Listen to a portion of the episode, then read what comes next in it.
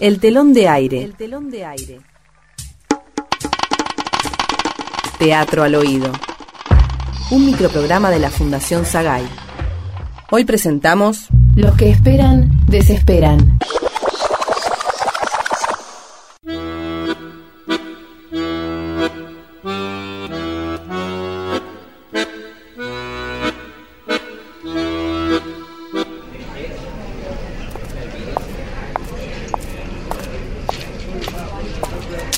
Hola, ¿qué tal?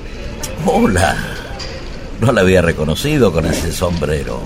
¿Qué tal? ¿Cómo le va? Acá andamos. Hace tiempo que no la veo, ¿eh? Y sí, hace ya como dos meses, mire. A ver, a ver. La última vez fue en el consultorio del doctor Ávalo, si mal no recuerdo. Sí. A propósito, ¿qué le dijo de esas manchitas en la piel? Ah, que me habían salido por el sol, que es una reacción alérgica. Ah, Por eso anda con el sombrero. Y sí, imagínese, el sol ahora es una nueva causa de enfermedades. Yo ya me venía poniendo pantalla total, bloqueador, pero ahora le agregué el sombrero porque los rayos se refractan, no sé. Y por suerte ahora ya es otoño, así que son más livianitos. Ah, ni me hable del otoño.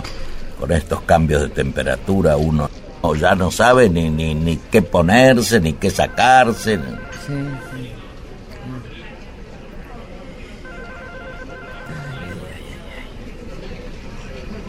¿Se va de viaje? ¿Yo? No. ¿Por qué? No, como veo que trajo un bolsote tan grandote. Ah, no. No, si ando con la ropa cuesta, pues, se imagina. A la mañana hace 5 grados, a la tarde 25. Tiene razón, es muy previsor. Yo me enfermo por no hacerlo. Lo admiro.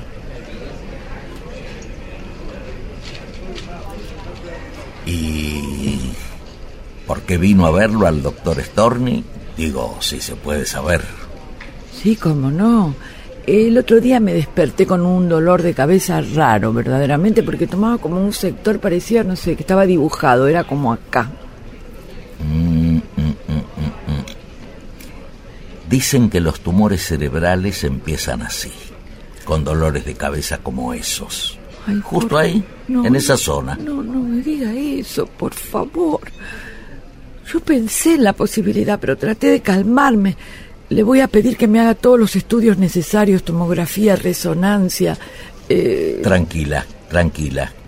Por lo menos un tumor cerebral se puede detectar, pero una CB no lo ve venir. Yo me hice internar por una ah, CB. no me diga, ¿usted tuvo una CB?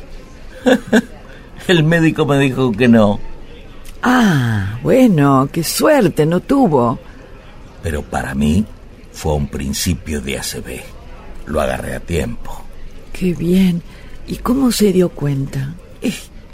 Estaba durmiendo y de golpe me despierto con baba en la boca. Baba. Pero la baba es normal. No. La baba tenía como una espumita. Ah, claro. Y las noches son lo peor, porque a uno lo agarran dormido y uno, ¿cómo hace después? Anda a pedir auxilio. Y los virus te agarran siempre de noche. Veo que generalmente uno se resfría y se da cuenta al despertarse. Yo no duermo tranquila. La otra noche me agarró un dolor de pierna. Parecía que me estaban apretando, se me ponía dura la pierna, tiesa. De golpe fue así, mire. Mm, mm, mm, mm. Esos son virus que provocan parálisis. ¿En serio? Por favor. Usted sabe que llamé al de emergencias y sabe lo que me dijo cuando me revisó el médico. Es un calambre, señora, no es nada, es un calambre. ¡Qué sinvergüenzas!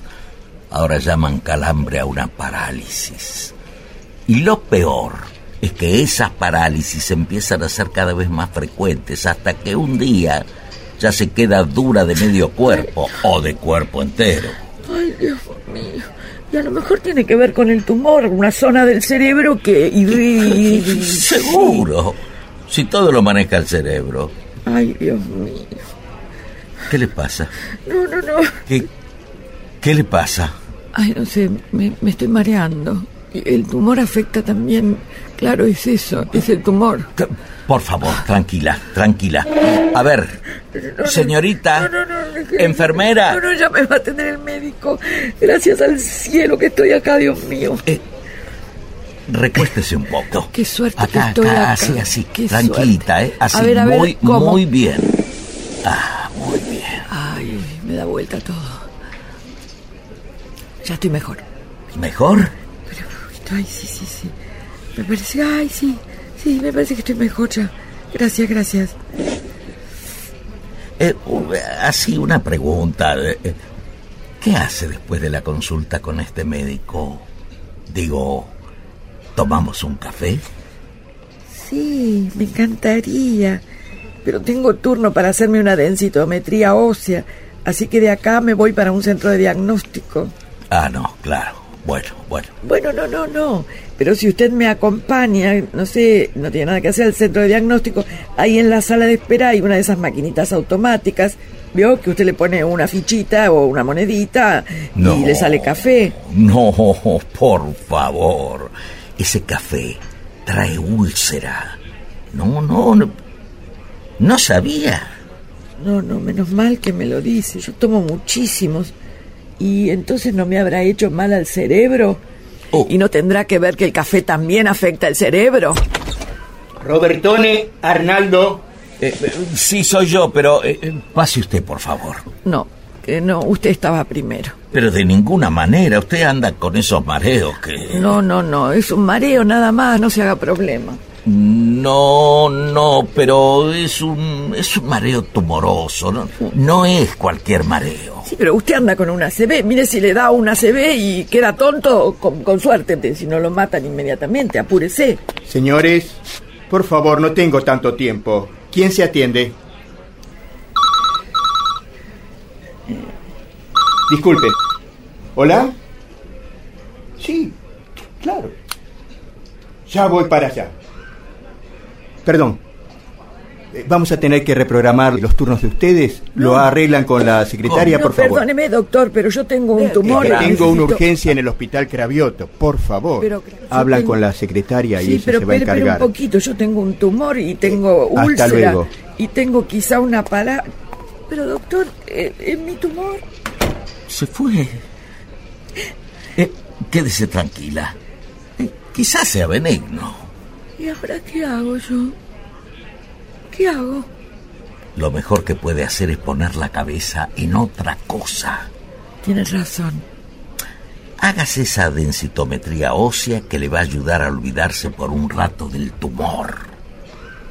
Usted es muy tranquilizador. Le voy a proponer algo. ¿Por qué no me acompañe y se hace una densitometría ósea usted también que le va a venir bien? ¿Sabe que no estaría nada mal? Qué lindo.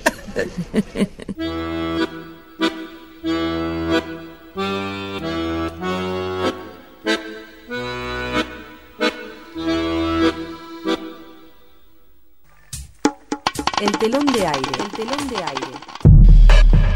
Escuchamos Los que esperan, desesperan. Actuaron Mirta Busnelli, Jorge Ochoa y Fernando Madanes. Guión, Marcelo Cotton. Dirección de actores, Marcelo Cotton. Asistente de producción, Gabriela Pérez Menéndez. Operador en estudio, Adolfo Schmidt. Edición, Marcelo Cotton. El telón de aire. Un microprograma de la Fundación Sagay. De los actores para todo el público. Una producción de narrativa radial.